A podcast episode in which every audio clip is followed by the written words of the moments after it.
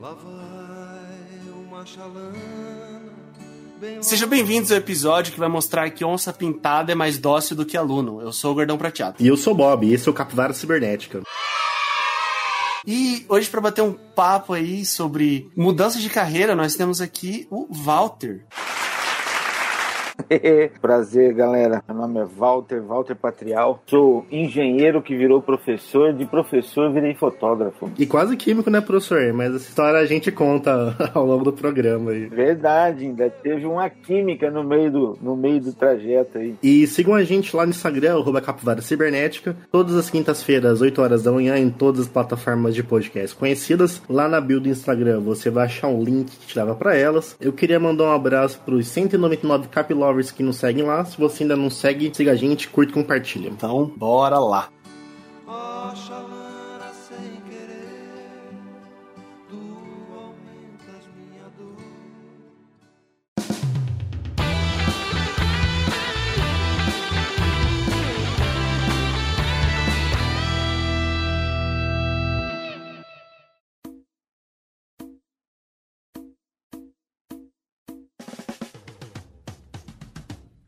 Hoje no Capivara nós vamos falar um pouco sobre a, a história do nosso convidado aqui, que é uma história deveras interessante, como ele já falou na abertura. E, primeiramente, Walter, eu queria que você contasse sua história, como que você falou que começou como engenheiro, mas espera aí, como assim? Não, é que é o seguinte: meus pais moravam no Mato Grosso e eu resolvi fazer colegial no Paraná, que foi o estado que eu nasci. E eu fui fazer colegial em Londrina. Então, fui morar na casa de um tio. Esse eu tinha o quê? 15 anos, 14 anos, para 16 anos. E esse tio era um tio médico, então já influenciou na hora de tomar decisão. Só que é aquela história, né, bicho? Você passar em medicina, você tem que ter dom e estudar. Eu não tinha dom e não estudava. E achava que ia passar, né? Eu tentei uma vez também, eu nem passei da redação pra medicina, nem corrigindo minha prova. Depois eu até, até estudei um pouco mais para ver se eu conseguia, mas, cara, não, não, era minha, não era minha vocação. E eu fui fazer química, cara. Fiz química três anos e meio. Faltando, acho que um tempo para minha formatura, eu resolvi largar e mudar de curso. Só que esse tempo que eu fiquei estudando, para me manter fora, eu dava aula, virei professor. Então, eu acreditava que eu era professor temporário. Era só enquanto eu estava fazendo faculdade. Fui fazer faculdade de engenharia, me formei engenheiro e continuei dando aula. Qual engenharia? Civil. Então a engenharia civil, o canudo ficou no, no guarda-roupa, né, cara? Foi aí que eu me toquei que literalmente o que eu gostava de fazer e eu sabia fazer era dar aula. Bom, eu acho que eu sei dar aula. Dá aula muito bem. Inclusive, o professor Walter é um dos professores, foi um dos mais professores que eu tive, assim, tanto na escola quanto na faculdade, assim. Olha aí. Eu dava aula de física, mesmo sendo, não sendo físico, né? Mas era muito boa, assim. E desenhava muito bem. Eu lembro que uma vez o professor desenhou um, quadra, um cubo na, na, na lousa com umas bolas dentro. Eu falei, meu Deus do céu, cara. Ô, louco. Que absurdo. Como é que pode? É um desenho em 3D, né, cara? E isso aí é um problema, né? Porque, assim, gente de exatas não sabe desenhar. Visão espacial zero, né? O famoso desenho técnico, né, Luísa? A gente sofreu com isso aí também, né? Cara, se tem uma coisa que o pessoal aqui de exatas não sabe fazer é desenhar, cara. Não dá, não dá. E aí eu sei que aos poucos, cara, eu fui deixando a engenharia né, de lado. Foi um período que o Brasil passou por uma, uma crise muito grande na construção civil e eu literalmente abandonei. Você lembra que época foi essa, os anos? Foi final da década de 90, mais ou menos. E depois emendou mais uma outra crise na sequência e eu sei que eu voltei para a sala de aula com força. Na época, os cursinhos pagavam muito bem e foi onde eu abracei a profissão de professor. Mas eu não era licenciado, não sou licenciado. Eu até te perguntar, e aí, como que faz? O Luiz é professor também, né? Eu dou aula de inglês, só que eu dou aula de inglês de forma autônoma. Então, você não precisa ser licenciado para dar aula de idiomas, a não ser que seja na escola. Então, mas para isso, o que, que eu tive que fazer? Prestar vestibular para física, né? Hum. Licenciatura. Então, de tempos em tempos, eu tenho que ir lá e prestar vestibular novamente para falar que eu estou cursando. Entendi. Só falar. Eu não sabia que, que, assim, as escolas aceitavam dessa forma, entendeu? Eu não... Eu também não. Existe uma brecha na legislação que é o seguinte: na falta de um professor licenciado, né, você tem condições de colocar alguém que tenha tempo de serviço já. Entende? Hum. Então você consegue. Existe uma brechinha na, na nossa legislação. Aliás, o que, que não existe brecha na nossa legislação, né? Não. É, tem, tem pra tudo, né? Tem brecha até pra soltar bandido, pô. E o pior é que é assim, né? Essa questão de. Muita gente pensa que, assim, se a pessoa formou, ela é capacitada pra dar aula. Não. Não, não é bem assim. É, é completamente diferente, né? Eu acho que o, o- o simples fato de você ter um diploma não te capacita nessa tua formação. Sim, sim. Não é dessa forma. Tem que saber fazer, né? Às vezes o diploma é só validação, assim, mas quantos profissionais você conhece que tem o diploma, mas não. Eu mesmo, assim, tem muita coisa que engenheiro ambiental faz. Basicamente, todas as coisas que o engenheiro ambiental faz, eu não sei fazer. Eu nunca fiz um licenciamento ambiental mesmo sendo engenheiro ambiental, que é, deve ser o que basicamente 99% dos engenheiros ambientais fazem. Eu tenho zero capacidade de fazer um assim, até se precisar faço, mas não é o meu rolê, né, mano? Não é aquilo que você gosta de fazer, não é aquilo que você foi atrás de aprender a fazer, né? E hoje em dia, assim, até o, o Luiz, a gente conversou nisso num outro programa, o diploma, em muitas áreas, ele é completamente relevante hoje, né? Ah, se a pessoa demonstra que sabe fazer, né? Você quer ver uma coisa, Pedro? Depois de fazer tudo isso daí, a fotografia acabou entrando, né? É, meio que de sola né, na, na, na- na minha vida. Porque sempre fotografei, mas nunca tinha exercido a profissão de fotógrafo. E em um dado momento, usando fotografia de natureza, começou a surgir alguns, alguns trabalhos, mas não de fotografia, mas como professor de fotografia. Olha aí. Hum, olha aí. E aí, pô, eu fui, fui convidado para fazer alguns workshops de fotografia e, pô, a coisa começou a andar, começou a caminhar dessa forma, né? Então eu não deixei de lado a profissão de professor, eu simplesmente mudei o campo de atuação. Eu era professor de física, era e sou professor de física, e comecei a dar curso de fotografia, pô. E já vem com toda a bagagem, né? De anos e anos dando aula pra criança de física, que não deve ser algo muito fácil. pra Ensinar física para adolescentes. Ensinar para adolescentes. Não precisa nem ser E físico. dar aula de fotografia, deve- não sei como é que é, mas eu imagino que a pessoa que procura isso deve estar bem interessada em aprender, né? Exatamente. O workshop é, é algo, é, é algo muito mais tranquilo, né? Só que você vai ter, é, você não tem nivelamento, né, Pedro? Porque o cara que vai, te, com- que vai comprar o seu workshop, ele não tá nivelado. Não teve uma, uma instituição que falou, não, você tem que estar nesse nível, no nível A, o outro vai estar no nível B, o outro vai estar no nível C. Não, ele, ele leu o prospecto e fala, não, isso aqui eu sei fazer, então eu vou fazer o nível avançado direto. E chega lá, o cara fala, bicho, você não sabe, eu não posso virar pro meu cliente e falar, ó, você não sabe fazer isso. Eu vou ter que ensinar ele na hora, né? E workshop, tipo assim, eu não sei os seus como, como são, mas, por exemplo, eu já fui em alguns workshops de música, e é assim, se você não sabe nada, se você é só um entusiasta, você vai lá, provavelmente você não vai entender nada. Exato. Só que pode ser também que vá alguém que saiba pra caramba. E também não vai conseguir absorver muita coisa. Porque, sei lá, ele já, já tem mais contato com aquilo, ele, pra, pra ele aquilo talvez seja alguma coisa do dia a dia. Eu procuro fazer turmas pequenas nos meus trabalhos, justamente para poder dar atenção para todo mundo. Quer dizer, hoje eu trabalho dessa forma, né? É, com 15 anos já de, de, de workshop de fotografia. Então a coisa foi, foi aos poucos foi se modelando, né? Mas em relação àquela, àquela validação que você tinha falado, Pedro, ainda há pouco, eu posso ter a, a didática, eu conheço a fotografia na prática, mas qual que é a sua formação, Walter, de como fotógrafo? Ah, pô, eu fiz engenharia, tinha fotografia? Não. Eu fiz química, tinha fotografia? Não. Ah, fui fazer física, física tem fotografia? Não. Fala, porra, então da onde que vem a fotografia?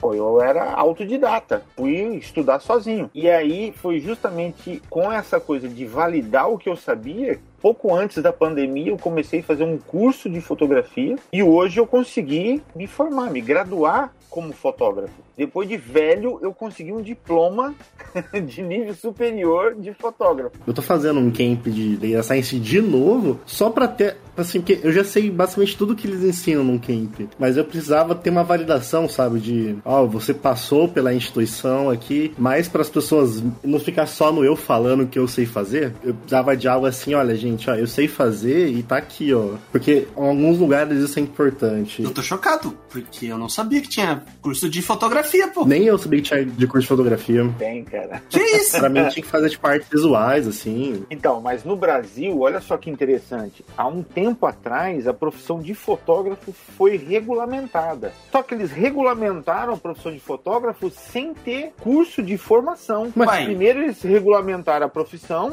para depois as instituições criarem o curso de fotografia. Então, primeiro foi criado um curso de fotografia, se não me engano, acho que no Rio Grande do Sul, separado de artes visuais e de cinema, de jornalismo, né, que tinha. Depois teve uma no Rio de Janeiro. Eu sei que no Brasil tem acho que umas três ou quatro faculdades presenciais. E com esse boom da presencial, começaram a surgir algumas faculdades online, que são aquelas que você tem os encontros, né, mensais para fazer atividades práticas, provas e etc. Que é o modelo EAD que tem no Brasil, né? Mas daí no curso à distância, assim, tem um requisito mínimo? Tipo, ah, você tem que ter a câmera X, uma câmera Y. Não, não tem. Você tem que ir fazendo e à medida que for surgindo a necessidade, você aluga, você empresta para fazer os trabalhos e coisas do tipo, né? Tem que ter um Instagram só de foto de terceiros, Bob, é isso? Você tem que fazer NFT agora. NFT é onde tá o dinheiro aí. É. E aí eu comecei a fazer o curso e logo na sequência entrou a pandemia. E aí virou 100% online, né? Caramba! Eu me aproveitei da pandemia. E assim, você falou que atua ainda na área de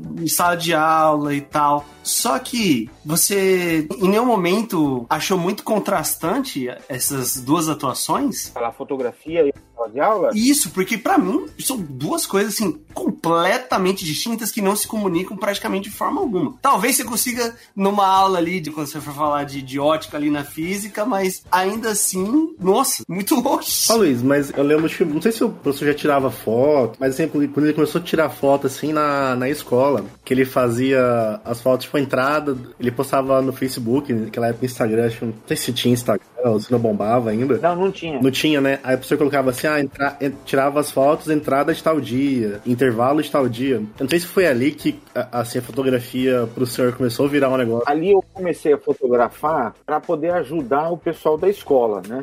Que era aquela coisa assim, é, ó, precisa fazer alguma coisa para movimentar, para que os alunos tenham interesse na escola ou coisa do tipo. Eu falei, ah, eu posso contribuir fazendo foto. É o que eu sei fazer e que eu que daria para contribuir, né? Mas aquilo ali não tinha nada de profissional, não tinha nada de, de anormal, né, cara? Era coisa bem simples. Não, e já as fotos já eram muito bonitas. Porque acho que foi a primeira vez, assim. É porque eu, particularmente, eu gosto de tirar foto, mas não gosto de ser fotografado. E eu tenho uma câmera aqui que eu quase, eu quase não uso. Eu troquei ela num rolo aí. Tem, sei lá, dois anos, eu tirei poucas fotos. E foi tipo, a primeira vez que eu comecei a ver que esse negócio, tipo, ah, fundo embaçado na foto. Porque ti- os smartphones não era esse negócio ainda, né? Que tem desfoque de fundo, o cara é 4 agora. É, eles eram mais, mais simples, né? Foto com fundo embaçado, tipo, um negócio mais profissional, assim, no sentido de umas fotos mais bonitas que não era aquela foto tirada de saboneteira, né? Então, mas, cara, eu acho que foi assim. No início, quando eu comecei a fotografar, eu fotografava de tudo. Eu falo sempre pros meus alunos de workshop que no início eu fotografava até velório. Se o defunto me pagasse antes de morrer, né, cara? Era importante, né? É Que eu era é, meio mercenário, né, cara? É aquela coisa do eu fotografo, mas não é por prazer. Eu fotografo porque eu preciso juntar dinheiro, tenho que pagar conta. Eu fotografava de tudo, literalmente. Se eu era convidado para fazer festa de 15 anos, eu fazia. Se era batizado, festa de aniversário, produto. Cara, o que aparecesse eu tava fotografando. E isso foi uma grande escola. É uma grande escola para mim, que você acaba aprendendo de tudo um pouco. E aos pouquinhos eu fui direcionando toda a minha carreira de fotógrafo para a parte de natureza. E aí é- onde que entra a parte da física, porque a fotografia de natureza tem muito a ver com física. Parece que não, mas tem. Né? Como é que você consegue fotografar uma névoa? Como é que você consegue fotografar um sol vermelho? As velocidades que você usa para dar efeito de um animal caminhando ou não. né? Então tem tudo a ver com, com física. Eu lembro que o senhor foi tirar foto, acho que da Stock Car e fazer aquelas fotos que parece que tá em- o, o carro tá correndo mesmo, Um né? penning, né? Fazer um penning. Nossa, eu acho aquilo incrível. Eu falava, mano, como é que tira uma foto que parece que o fundo tá correndo? É, é muito legal. Então, eu acho que tudo isso foi um aprendizado, né? Foi uma escola pra mim. Então, hoje não, hoje eu já direciono mais. Pô, posso fazer um casamento? Posso, mas, cara, pode ter certeza que as fotos do meu casamento, o casamento que eu vou fazer, não vai ser aquelas fotos fotos tradicionais. Vai ter que ser no meio do Pantanal o casamento. É, Vai ter que ter uma onça assim em cima do. eu vou contratar alguém que faça as fotos tradicionais que todo mundo quer ver no álbum e eu vou ficar fazendo foto diferente, ué. Eu já fiz foto desse jeito. Eu acho muito interessante, porque é um negócio que, assim, muita gente tem esse estigma de tipo, ah, professor vai ser professor o resto da vida. E, na verdade, eu, a, a sala de aula acaba trazendo muita, às vezes, muitas outras oportunidades que estão bem longe da, da própria escola em si. Com certeza. O Luiz é um, é, é um desses raros tipos de professor que quer ser professor. O Luiz sempre fala que ele quer ser professor. não entendo muito porquê, mas ele sempre falou: não, quero ser professor, quero dar aula, quero passar num concurso da aula. Cara, é muito bom ensinar, velho. Ensinar é fabuloso, né, cara? Não, mas ó, é o detalhe. Eu quero ser professor de adultos. Eu não quero ser professor de menores de idade, porque pra mim esse é o problema. Minha irmã minha, ela dá aula no ensino médio aí, aula de biologia, eu não sei como que ela consegue. Não, não dá. Não tem condições. Se tem um negócio que eu sou contra, é adolescente, cara. E assim, ensinar adulto é muito, muito, muito mais divertido. Por quê? O aluno, ele sabe que ele tem conta pra pagar. Aham. Porque o, o adolescente ele tá forçado nas coisas. O adulto não, o adulto não faz nada forçado. Então é muito melhor, pô. Que isso? É muito mais prazeroso. Não, mas o adulto é mais tranquilo, realmente, cara. Eu acho que tem mais liberdade, você tem mais liberdade, né? Pra, pra poder falar, pra poder explicar. Ele pode ser preso também. O, o adolescente já é mais complicado. Tem uma série de vantagens, né, Luiz?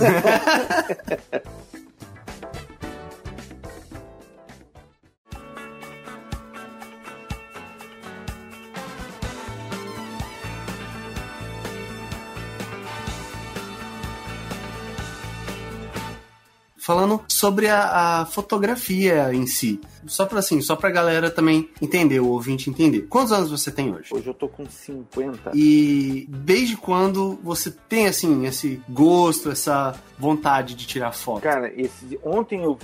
Foi essa semana, eu fui gravar com o pessoal e eles fizeram essa pergunta: Walter, como que a fotografia entrou na sua vida? Eu peguei e falei pra eles assim: Cara, a fotografia entrou na minha vida quando eu ganhei uma máquina aos 5 anos de idade do meu pai e desde então eu me tornei fotógrafo profissional. E os caras falaram, como? Eu falei, não, cara, é que eu sempre tive vontade de falar isso, porque eu vejo tudo quanto é artista de televisão falar, sabe? É o pessoal sempre muito decidido do que quer, assim, não, não, com sete anos eu descobri que eu queria. Porque você olha assim, o cara fala assim, eu tenho, tô com 72 anos, eu, a primeira peça que eu fiz eu tinha dois anos, então eu tenho 70 anos de carreira. Você fala, como assim, cara? Eu sempre desconfio muito, professor, desse pessoal que é muito decidido e sempre é muito decidido. Não, eu sempre quis ser, sei lá, médico, eu sempre, nunca tive dúvidas. Aos cinco anos eu já brincava de médico. Não, pera, cuidado, Bob. Reformula essa frase, brincar de médico é, Complicado, complicado. é outra profissão. Vamos cancelar o Capivara já. Cadê o quem escuta o Jeff Bezos, escuta a gente aí, Jeff. Mark Zuckerberg não cancela a gente.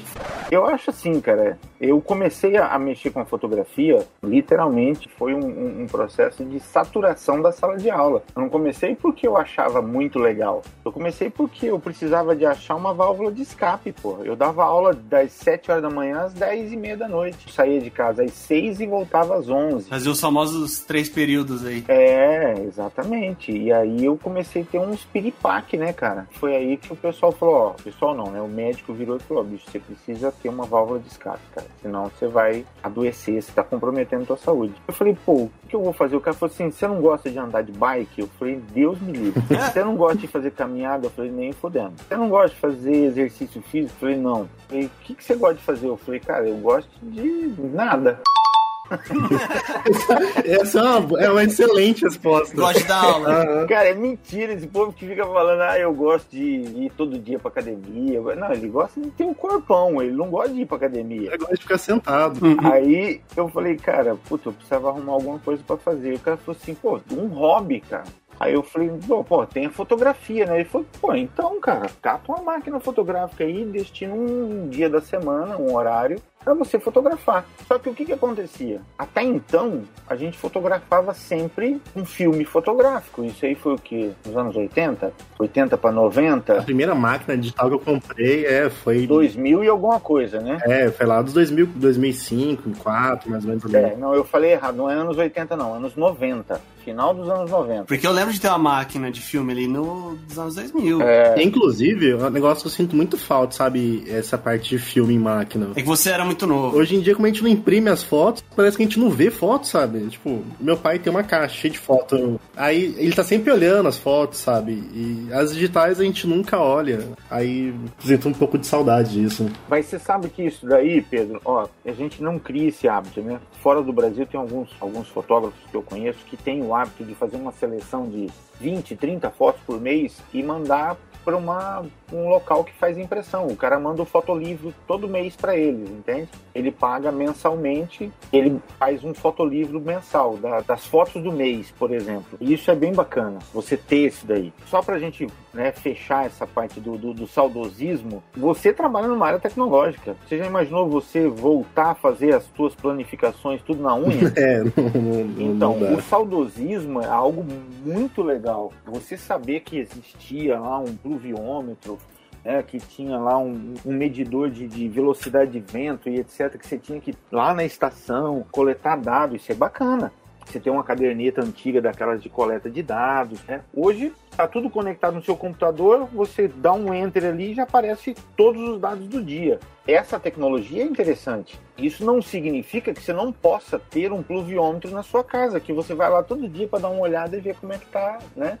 Então, é saudosismo? É. Por que, que a gente não abre mão, por exemplo, do telefone celular e volta ao telefone de tecla? Porque é saudosismo, né? Aqui em casa nem telefone fixo a gente tem mais, é tipo uns, uns par de anos já. Exato. É, por que, que a gente não abre mão, por exemplo, do câmbio dramático, né? Do volante elétrico, do volante hidráulico e volta para aquela mecânica de 1970, 60?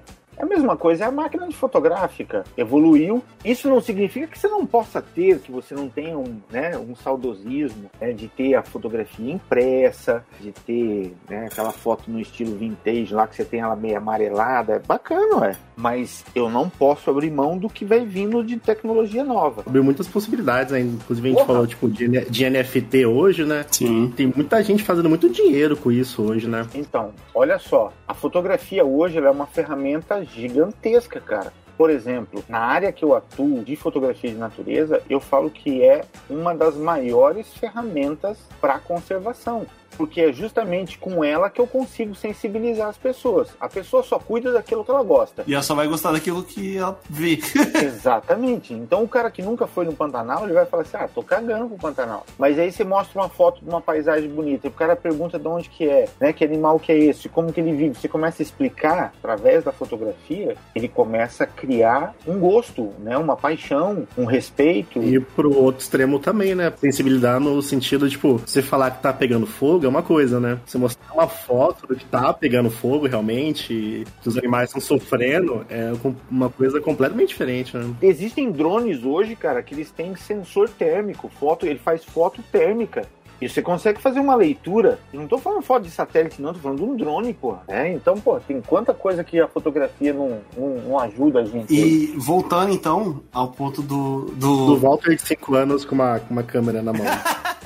O Walter com uma Polaroid na mão. Tá, e o Walter, então, pô, fotografava com fotografia, é, com, com película, né? Foto de fotografia de, de, de, filme. Isso aí foi o quê? No final dos anos 90, e eu com aquela carga horária maluca, né? Com trocentas aulas na semana, tendo piripaque, eu falei, bicho, eu vou começar a fotografar de novo. De novo, por que de novo? Porque eu já fotografava, mas era alguma coisa bem foto de família, foto dos amigos, foto de um aniversário, coisa do tipo. Só que estava naquele período de transição. O filme era muito caro, equipamento fotográfico analógico, né, o zóio da cara. E aí eu falei, cara, eu preciso começar a otimizar isso daí, preciso estudar para não errar. E aí foi a hora que eu comecei a buscar informação sobre fotografia. Só que ao mesmo tempo estava tendo uma transição do filme pro digital. E nessa de ir pro digital, que era mais barato, eu tive que readaptar tudo. Eu tive que estudar tudo novamente. Foi aí que eu peguei gosto pra coisa, entende? Comecei a descobrir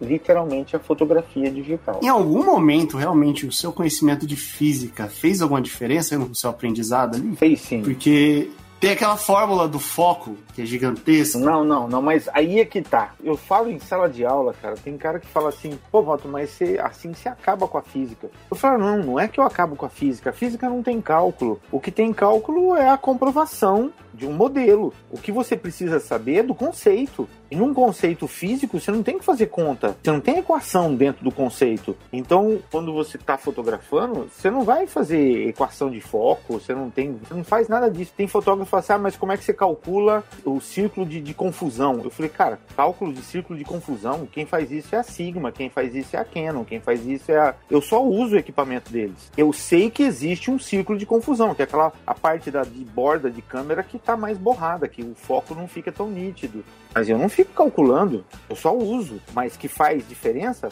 Com certeza faz. Como é que você tem uma foto mais clara? Diminui velocidade. Ah, mas se eu diminuir velocidade, ela pode ficar borrada. Bom, então aumenta a abertura, você vai ter mais luz. Isso é física. E isso também as câmeras digitais ajudaram muito, né? Você poder variar. Porque antes dependia do filme, né? Um filme, de, por exemplo, de ISO tal, um filme de ISO 200. Agora, tipo, quando eu troquei a minha câmera, eu demorei, tipo, uma semana para entender como é que eu, assim, esse tempo de exposição aqui, eu preciso desse, eu preciso desse ISO, senão ficar... Demorei um tempão para conseguir tirar uma foto. Eu batia a foto e a máquina nem fotografava. Tanto tempo eu demorei para entender como é que fazia tudo isso. Não, mas isso é tranquilo, né, cara? Pedro, eu, eu falo assim, se você tem uma tecnologia na mão, não adianta a gente querer usar e contra ela. Você tem que usar a favor. É sempre a seu favor. E como que é a seu favor? Você tem que entender a ferramenta que você tem na tua mão. Se você não entender que você tem uma ferramenta que tem multifunção na sua mão, então você não precisa dela. Você volta lá pro Polaroid. Quando eu dou a máquina pro meu pai, eu já deixo no automático, já que eu não preciso nem explicar como é que faz. É aperta o botão que tira foto.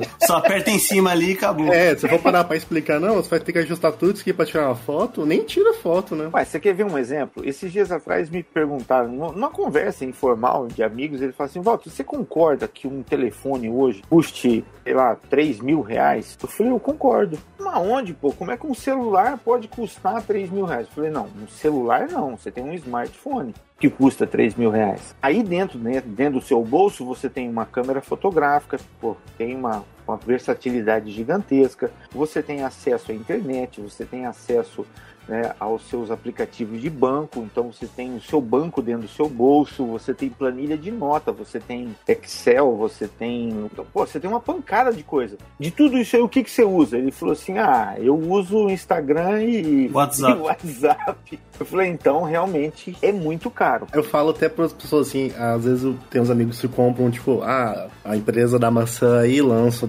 telefone por 6 mil reais, o cara compra. 6 mil não, você tá meio atrasado, desculpa. 12 mil, né? Isso. 12 conto. É, aí eu falo, não, mas por que, que você compra isso? Ah, é porque eu gosto de tirar foto. Aí eu perguntei, quantas fotos você tira? Sabe, eu, eu tenho um telefone há 5 anos já. Fala, mano, eu não vou trocar meu telefone pro melhor porque tudo que eu uso ainda funciona. Eu uso aplicativo de música, o aplicativo de filme e o aplicativo de rede social e o do banco. Tudo isso funciona tranquilamente. Eu não preciso um telefone mais caro para fazer o que o meu faz. Acabou acabou. Seria completamente idiota comprar outro telefone para muito mais caro para fazer o que eu preciso no meu telefone. Não, mas é exatamente isso. O que, que adianta eu ter uma câmera fotográfica com recursos fantásticos e eu ponho ela só no automático e faço foto no automático? É para postar no Instagram, né? Você tirando foto de você com a sua câmera. Assim, aí eu voltei para a era do filme, só que sem filme. E aí agora a gente tem mais um recurso que é o seguinte: você conecta a sua câmera ao seu smartphone. E o seu smartphone pode fazer um álbum né, é, digital que envia para a empresa você paga, pode fazer uma, um pacote mensal de 20 reais, 15 reais, e ele manda o fotolivro todo mês para você. Que legal isso. Não precisa fazer nada. E aí você passa a ter mensalmente um livreto de fotos impressas sua. E não vai ter aquele risco de ter uma foto toda cagada, porque, sei lá, em algum momento zoou o flash. É, olha que legal, cara. O filme queimar, assim, sabe? Na hora que você vai e perder todas as fotos. Mas, cara, isso que é o bacana de toda essa mudança, né? O mundo tá nessa mudança frenética, bicho. A gente tem que entrar na onda. Não adianta a gente falar que não vai querer mudar, que eu vou continuar do jeito que era, porque não é assim, pô. E agora o que vem bombando, até a gente tava conversando sobre isso essa semana, né, Luiz? É, já tá bombando, é que a gente aqui no Brasil não pegou muito ainda. É o NFT, né? Então tem muito artista aí que ganha milhões e milhões. Eu vi um cara, um dos mais famosos artistas que vende essas artes digitais, ele lançou várias artes a um dólar cada um, uma menina comprou por um dólar e no mesmo dia ofereceram 55 mil dólares para ela. Olha aí. Tá uma loucura, sabe? O outro cara comprou uma arte por 66 mil dólares e revendeu por 6 milhões em coisa de 10 dias. Tem um menininho que fez aí milhões de dólares também, fazendo artezinha de baleia, cara. E, tipo, mó simples. Isso tá, tá uma semi-loucura, né? Esse negócio de NFT, eu acho que ainda vai sofrer algumas, algumas mudanças, tá? Isso aí vai, vai colapsar já já, esse negócio aí vai dar uma... É, esse negócio, esse lance do cara ficar fazendo bonequinho de palitinho e vender por, por algum. Milhões. É, isso aí eu acho que vai chegar um determinado momento que vai dar um. Vai quebrar. O que mais me, me revolta é a galera que queima uma arte, tipo, queimaram um, um Banksy, queimaram um Picasso para vender o NFT, né? Tipo, não faz o menor sentido. Você, você queimar um Picasso de verdade, uma obra. É, a gente já falou aqui uma vez sobre o Picasso. Eu tava estudando para colocar fotos minhas nas plataformas de NFT fui atrás de estudar e tudo para saber como que a coisa funciona. Só que, bicho, eu falo que existem algumas inteligências, né? Algumas aptidões, algumas habilidades. Eu posso ser muito bom em, em usar equipamento, mas nessa parte de estudar e descobrir como que funcionam essas tecnologias online, bicho, eu sou um zero à esquerda. Não consigo, cara. E aproveitando que a gente tá falando dessa parte de NFT e venda, como é que funciona? Agora o senhor é fotógrafo profissional, né? E além dos workshops, como é que funciona assim para um fotógrafo? No sentido de vender essas fotos. São encomendadas muitas vezes, o senhor tira foto e já tem alguns contatos. Então, olha só, esse mercado de fotografia é um mercado que, ao mesmo tempo que ele é prostituído, porque hoje qualquer um que tira uma boa foto, ele fala, bom, eu sou fotógrafo profissional. Inclusive, esses tempos atrás, a gente estava numa roda de, de, de, amigos, assim, pessoal conversando, né? E ele falou, não, porque eu sou fotógrafo profissional. Eu falei, bom, mas você não fez medicina? Ele falou, não, eu fiz, mas é que eu hoje trabalho como fotógrafo profissional também. Eu tiro foto, eu vendo foto e tal. Falei, ah, tá, entendi, beleza. E aí, com, continuando a conversa, eu falei, não, porque eu sou médico. Ele falou, ah, mas você é médico, Walter? Eu saiba, você tinha feito faculdade de, de, de, fotografia, né? Eu falei, então, mas é que eu sei dar ponto, eu sei receitar alguns remédios, eu sei fazer a metiolate. eu também sou médico, né? Ele falou, não. Eu falei, ah, tal. Tá. A diferença aí é um órgão que regulamenta, né? Então, hoje, qualquer um pode ser fotógrafo, né? Qualquer um. E não sei se você já percebeu, mas o que tem de dentista de médico, de engenheiro, de advogado que são fotógrafos, não tá no gibi, né? É até engraçado isso, porque tem gente que assim, tem o hobby de tirar foto, ela tem, sei lá, o Instagram dela e o Instagram das fotos. O Instagram das fotos é bombado. O cara fez é, medicina, ele põe lá o Instagram do, do médico e depois ele põe lá é, fotógrafo. Mas tudo bem, é direito dele. Só que eu acho que ele, ele teria que declarar o que ele ganha, então, também como, como fotógrafo, né? Porque senão o que, que acontece? É um mercado bem prostituído esse daí. Hoje, por exemplo, se você falar assim, Walter, eu quero comprar uma foto sua, você fala, pra quê?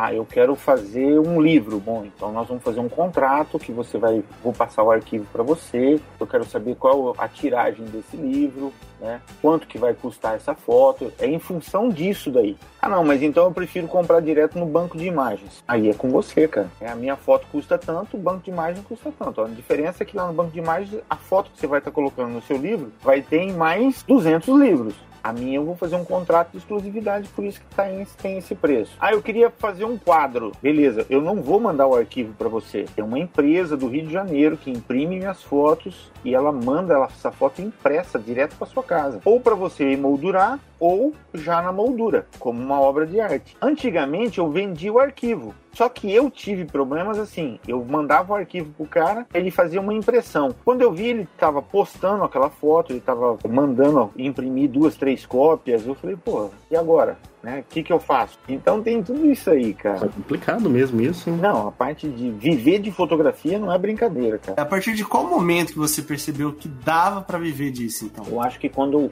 comecei a ver que as pessoas valorizavam esse material. Aí sim você fala, porra, eu acho que dá, que dá para ganhar Né? Eu acho que dá pra gente se profissionalizar. E à medida que você fala, eu vou me profissionalizar, aí você passa a ter algumas é, responsabilidades, né, cara? Não, eu lembro que, tipo assim, depois de um tempo, assim, eu, lembro, eu fui entrar no, no, Instagram do professor e tinha bombado, assim, tipo, tinha, sei lá, tem mais de 10 mil seguidores já no, no Instagram, né? Mais de 20. Mais de 20, né? Eu falei, gente, como assim eu perdi isso?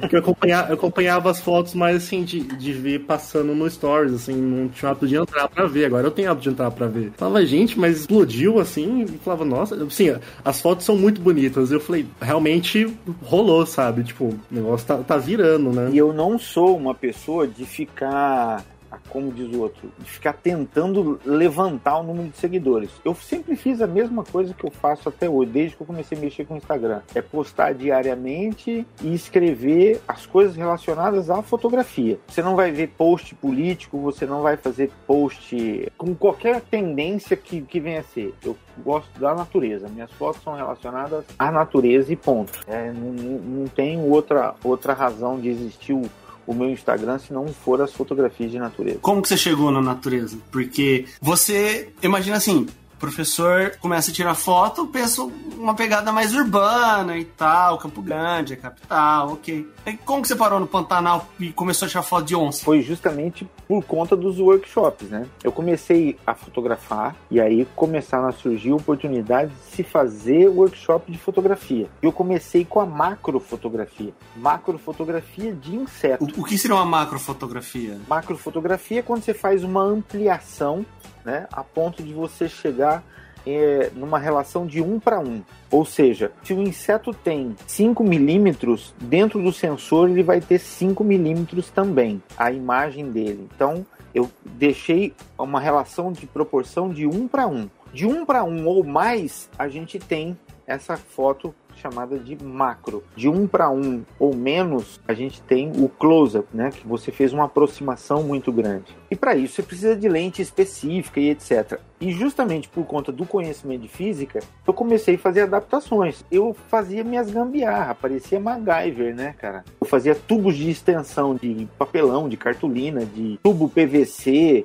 sabe? Usava lente invertida para poder aumentar, faz, fazer minhas fotos macro. E eu comecei a dar curso disso daí. Só que ao mesmo tempo começou a surgir no Brasil vários fotógrafos profissionais que estavam fotografando macro com equipamento muito mais moderno. Eu falei, cara, eu não vou competir com eles, eu preciso fazer outras coisas. E foi aí que eu comecei a trabalhar com expedição fotográfica. Então eu faço expedição fotográfica desde sempre que eu fotografo, né? Há 15 anos atrás, 10 anos, 12 anos atrás eu fazia expedição fotográfica. E eu fotografava para fora do Brasil. Eu ia para Patagônia, eu ia para alguns outros estados norte, nordeste, é, eu ia para o sul. E eu falei, cara, eu vou para outros países, eu vou para outros estados e não fotografo o Pantanal, que está aqui do lado de casa, está no meu quintal. E foi em 2017, 2016 que eu comecei a fazer foto de Pantanal. Falei, não, eu preciso ir pro Pantanal. Tinha um tempo, tinha oportunidade, tava eu no Pantanal fotografando. E aí começou, a coisa começou a criar volume, né? Você não tá mais fazendo outros países, você não tá. Não, agora eu tô focado no Pantanal. Não sei que, o que foi que me mordeu, mas eu acho que eu fiquei contaminado. Por sorte não foi a onça. não, não foi a onça, cara, mas hoje eu não sei né, o que seria da minha fotografia se não fosse o Pantanal. Tem muita gente que tá escutando a gente aqui que talvez nunca tenha ido pro Pantanal, né? Eu já fui, o Luiz já foi também, sabe que às vezes o Pantanal não é o ambiente mais agradável do mundo de se ficar, né? As pessoas quando vê uma fotografia, ela fala assim, Walter, eu queria ir pra esse lugar, olha que lugar lindo. Eu falei, é, bicho, mas esse lugar aí tem um milhão de pernilongo. Até chegar lá tem que pegar barco, subir rio. Exatamente. A temperatura aqui nesse dia estava 49 graus, a gente estava derretendo dentro de um barco. é, você quer realmente ir para lá? Quero isso vai custar caro. Não, mas eu quero. Falei, então vamos embora. Não só em dinheiro, né? É, não só em dinheiro. Inclusive, a primeira noite que a gente foi pro Pantanal, pela faculdade, o Luiz estava, mas foi um calor insuportável que a fronha do travesseiro parecia uma poça de suor, assim, dormi no chão esse dia. água salobra, velho. Água salobra. Você tomava água, não passava sede. Não tinha água doce. Isso, o Pantanal não é bonito, não. É complicado. Ele não é nada romântico. Não. E a gente deu sorte ainda que quando a gente foi tinha pouco pernilongo ainda. Ainda. Mas tava um calor insuportável, insuportável. Nossa senhora. Da última vez que eu fui no Pantanal, que foi em 2019, fiquei com o ombro destruído de picada de pernilongo e eu tava de camiseta de manga longa. Lá não é fácil. Não é brincadeira aquilo lá, não. Mas é, essas expedições que você faz hoje pro Pantanal, é assim, se, se abrir hoje o seu Instagram, eu falo brincando da onça, mas assim, tem muita foto de onça e eu nunca vi uma onça na minha vida. Das vezes que eu fui no Pantanal, eu, eu ainda dou graças a Deus que eu nunca vi onça, porque eu ia ficar cagado de medo. Só vi onça parda até hoje. Onça pintada nunca vi. Então, mas olha só, o Mato Grosso do Sul tem muita onça. Se você pegar a região do, do Touro Morto, onde tem o é, Rio Negro, né? Se você for ali no, no, no, delta do Salobra, se você descer para a parte do Miranda, se você for Cara, tem muita onça no Pantanal sul-mato-grossense. Só que são onças que não são habituadas. Não são onças que estão acostumadas a ver as pessoas. Então, quando você está se aproximando, o barulho do barco e etc., ela já foi embora. E outra, ela só vai deixar você ver se ela for uma onça habituada. Ela deixa você, ela de, se deixa ser vista. Não é porque você está procurando ela que você vai ver. Às vezes, a hora que você olha assim, você vê só o mato mexendo, fala, já foi, partiu. E aqui no Mato Grosso do Sul, infelizmente, ainda está muito desse jeito. Na região ali do Jofre, que é Mato Grosso do Sul com Mato Grosso, as pessoas falam errado. Ah, mas o Jofre é, é, é Pantanal Norte, Mato Grosso. Não, de um lado do Rio é Mato Grosso do Sul, do outro lado é Mato Grosso. E lá, cara, por conta do turismo de avistamento, que isso vem rolando desde 2005, mais ou menos, 2003, as onças foram se habituando, foram se acostumando. Hoje, cara, nessa última temporada agora, tinham três fêmeas com filhotes que amamentavam, que caçavam na frente de todo mundo. Então, cara, hoje fazer turismo de avistamento, um safari fotográfico nas, nessa região é simplesmente fabuloso. Eu falava, Walter, como que eu faço para ver uma onça? Eu falei, bicho, vamos comigo pro Pantanal Norte. Cola em mim, só isso. Cola em mim, vambora. Tem empresa, cara, tem empresa que, que faz o absurdo de falar assim, bicho, ou onça ou seu dinheiro de volta.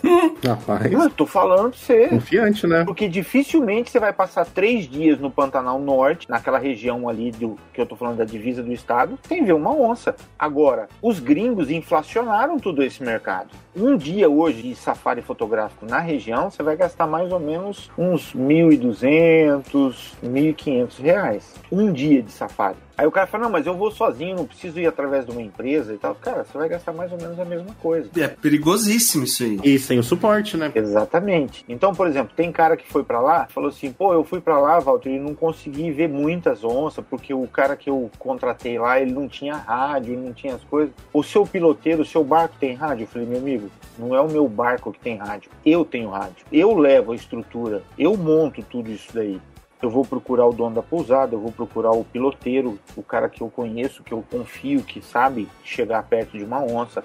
Cara, a gente sai cedo pro rio e volta só no final do dia, procurando os animais, procurando paisagens. Hoje, eu, através de estudo, eu consegui me profissionalizar nisso daí. Então eu não tô lá simplesmente para fazer clique, tô lá para levar as pessoas que querem voltar para casa com uma foto de uma paisagem, de natureza, de animais e etc. A onça é só a cereja do bolo. Eu falo que ir pro Pantanal, se você for focado só na onça, você tá equivocado.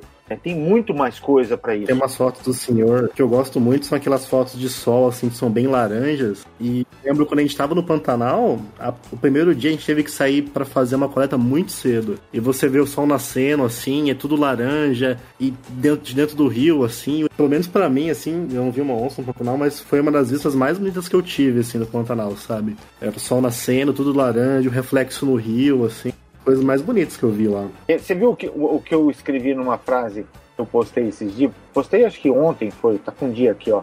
É, que eu escrevi assim que enquanto tiver sol vermelho, há queimada em algum lugar. As pessoas não imaginam, elas olham uma foto de céu com céuzão laranja, vermelhão, e falam, olha que coisa linda. Não, ele é lindo, concordo. Só que para ter aquele sol daquele jeito, é porque tá tendo muita queimada. Sim. Então as pessoas não relacionam as coisas. Se você tem muita onça na beira do rio, é porque tá tendo uma seca extrema. Então tem tudo isso que é relacionado. Eu acho que a gente, como fotógrafo de natureza, a gente tem que saber interpretar, estudar para conseguir um, um clique legal.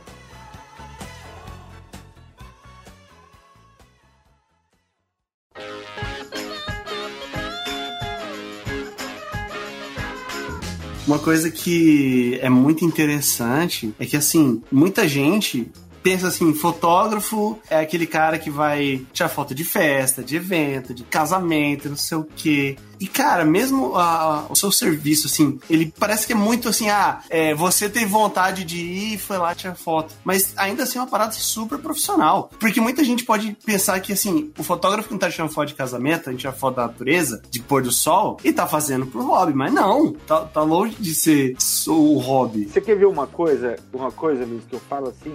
Tem pessoas que às vezes entram em contato comigo e falam, Walter, eu queria comprar uma câmera, mas eu queria uma câmera semi-profissional. eu falava, porra, semi-profissional? No início eu ficava até meio constrangido. Como é que eu vou falar, né, cara? Hoje eu falo na lata, não fico com mais mais. Eu falo assim, semi-profissional quer dizer que um dia você vai vender foto, no outro dia você não vai vender.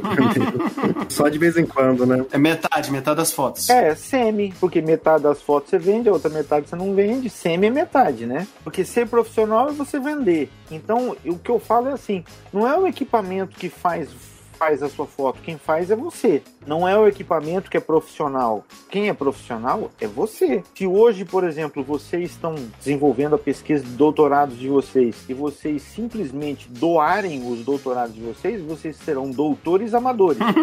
Os amadores. Se vocês venderem os dados que vocês conseguiram, vocês serão doutores profissionais. Então, a fotografia é a mesma coisa, cara. As pessoas elas saem por aí, ela pode tirar foto de celular. Você pensou se ela tem um blog e esse blog dela for patrocinado e ela vai fazendo fotografia de celular e vai vendendo e vai ganhando dinheiro com isso? A foto dela é uma foto profissional. Então, ser ou não profissional é a condição de venda. Se você comercializa, você é profissional. Existe muito profissional que o trabalho é ruim, e existe muito amador que o trabalho dele é fabuloso. O cara foi atrás de estudar, o cara é amador, mas, pô, ele é o, é o hobby dele, então ele dedica tempo da vida dele para estudar, para tirar a melhor foto, para conseguir os melhores cliques, né?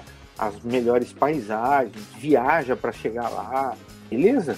Ele vende? Não. Ele vive disso? Não. Então ele é amador.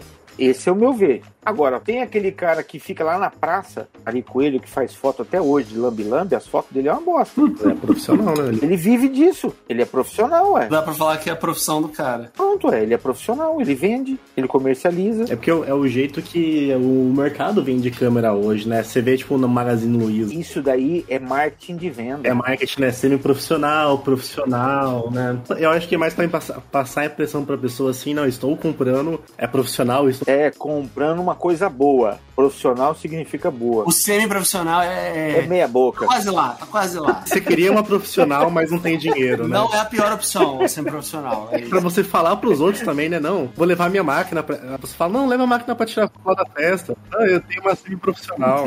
Impressiona, né? Cara, na época que não tinha rede social ainda, né? O mundo era mais feliz. É verdade.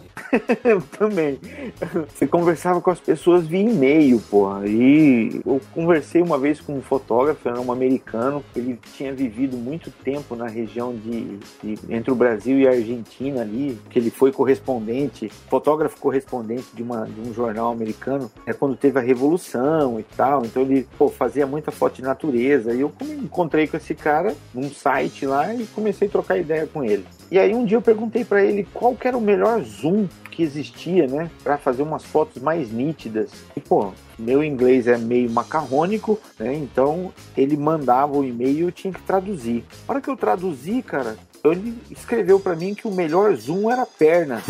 Chega perto do objeto. Eu tava, porra, perna? Que porra de zoom é esse? Procurava as marcas e tal, né? Aí que caiu minha ficha, cara. Eu falei, porra, ele tá querendo que eu vá até lá. Então hoje, por exemplo, você, comodidade, fez com que a gente comprasse a chamada Super Zoom em máquinas fotográficas que tem zoom de 100 vezes. Sim, você já foto da lua. Nossa, mas é zoom, é, é zoom mesmo? Tipo...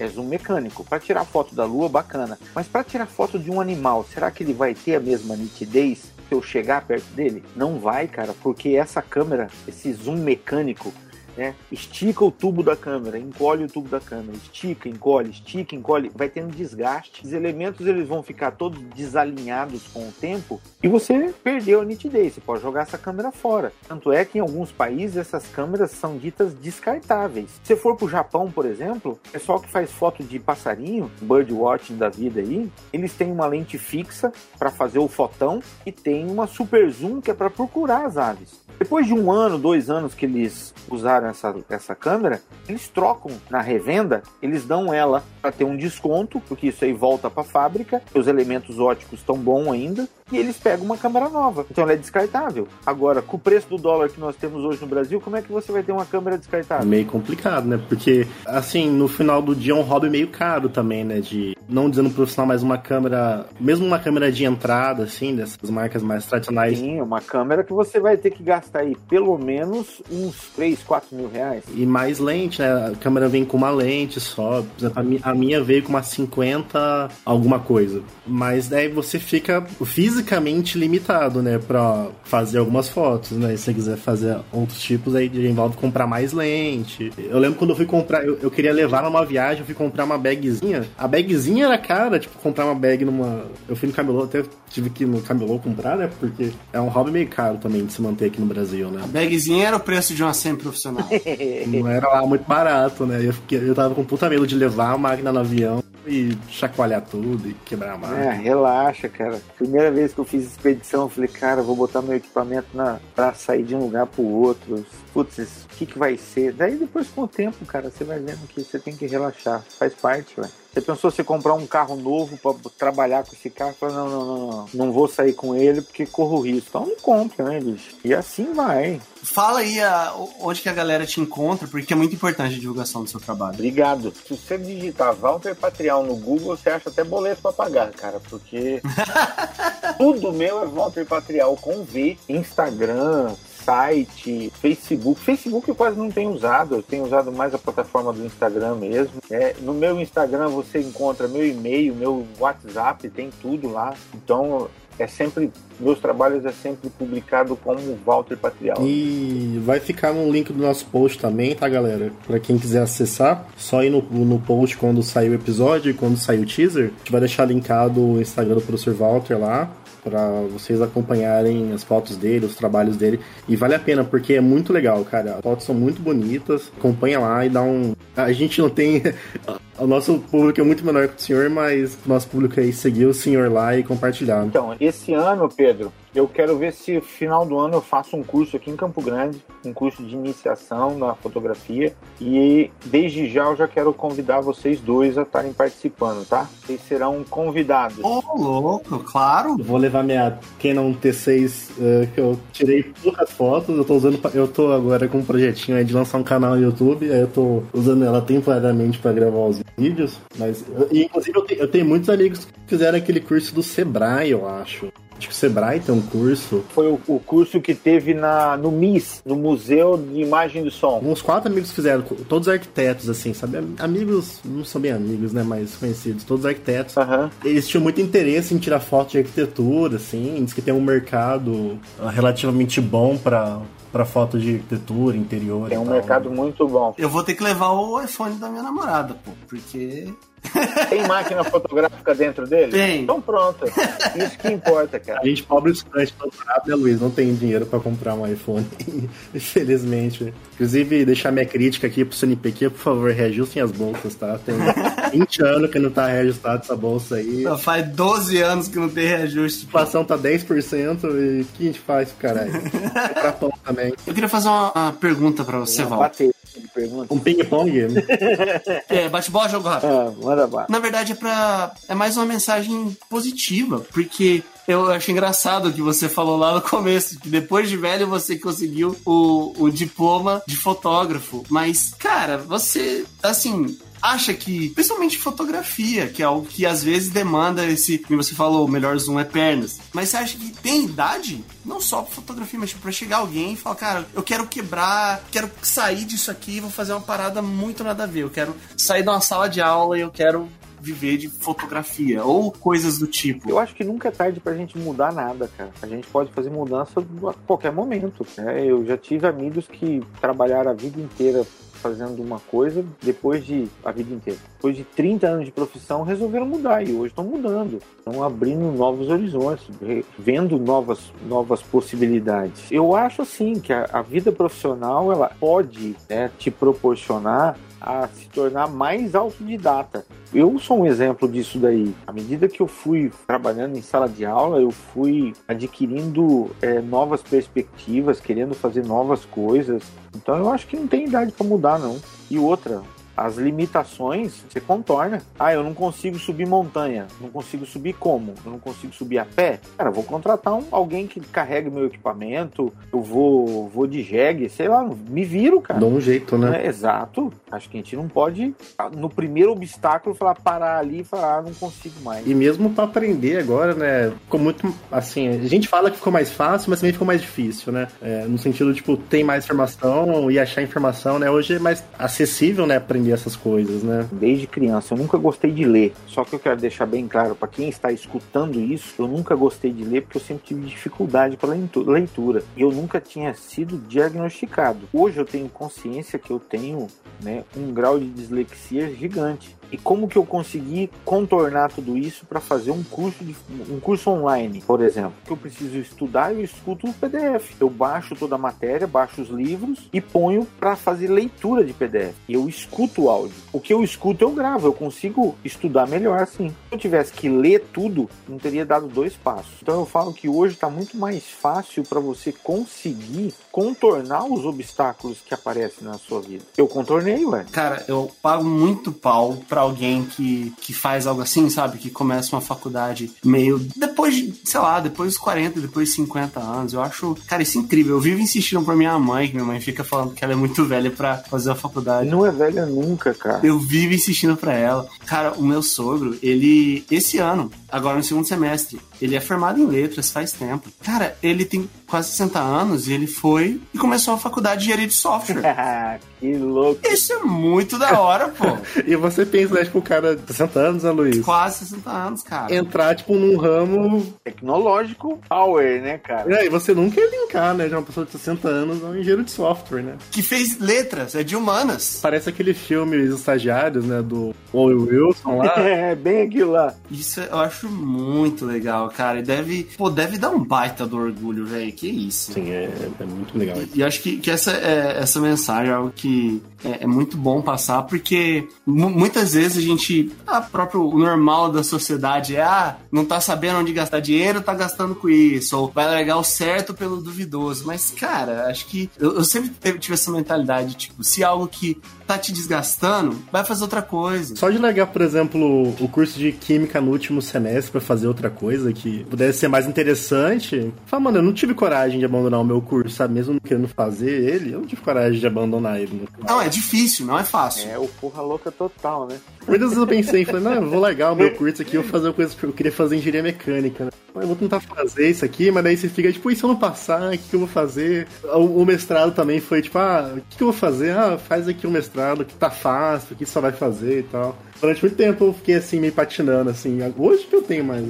Eu faço o que eu quero pra realmente fazer, sabe? Mas eu não desisti de continuar estudando, não. Eu, eu quero fazer um mestrado agora. Massa! Eu quero fazer um mestrado na área de cinema, documentário, alguma coisa ligada à parte de, de audiovisual. sou apaixonado por essa parte de cinema. Uma das poucas coisas que eu realmente gosto muito, assim, fora do que eu faço. É que eu só não comecei ainda, Pedro, porque existe uma, uma discriminação muito grande em relação aos cursos EAD, sabe? Eu acho que o Brasil ainda tem um, tem um longo caminho ainda para se percorrer. O mundo inteiro hoje né, tem uma, uma relação muito boa com os cursos EAD e no Brasil, quando você fala, ah, eu fiz um curso EAD, ele fala, curso EAD é muito desvalorizado. Mas talvez a pandemia mude um pouco essa ideia. É, ela fez, ela fez uma mudançazinha, né? Mas eu ainda acho que a gente tem que caminhar um, tem um, um longo caminho pela frente ainda. Mas eu sou teimoso, não desisto, não. Ah, tá certo. Errado é quem desiste. É lógico. O mais importante, né? Eu mesmo, assim, eu sou louco pra ter uma, uma bandinha de casamento. Só que aí eu fico pensando, não, eu preciso estar tá aposentado, tendo meu garantido pra poder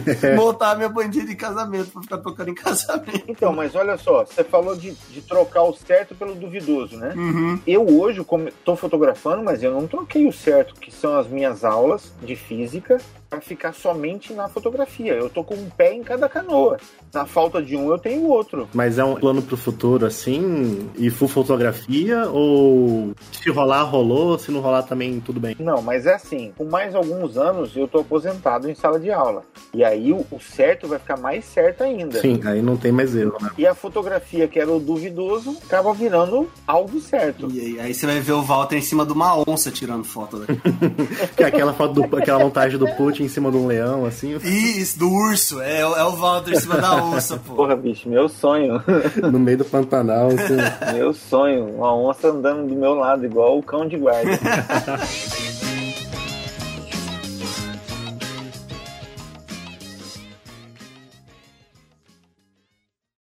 Ô, ô Bob, você, você explicou pra ele como funciona aí? Não, Luiz, pode fazer o. Mas aí. Aí complica. Eu tava. É. Eu aproveitei pra rodar meu modelo aqui enquanto você não tava aqui. Maldito. Só pra lembrar, eu tô em sala de aula faz 30 anos. Começar e, com- e não completar uma ideia Super tranquilo. é a coisa mais natural do mundo. Então, relaxa que a gente dá um jeito. A gente fez uma pauta aqui mais ou menos no norte, mas fica É, tranquilo. eu, você não- até, re- eu até reeditei ela aqui, Luiz, se quiser eu mando aqui. Manda, manda, por favor. Mandem no gravando. Olha, gente, não, não os erros de ortografia, porque o Gedit aqui do Linux não corrige, tá? Aí, ó. Esse aí, esse aí é o futuro doutor aí do Brasil. ó. Ah, mano, eu uso Linux, velho. Não tem, não tem Google aqui, não tem Docs no Linux.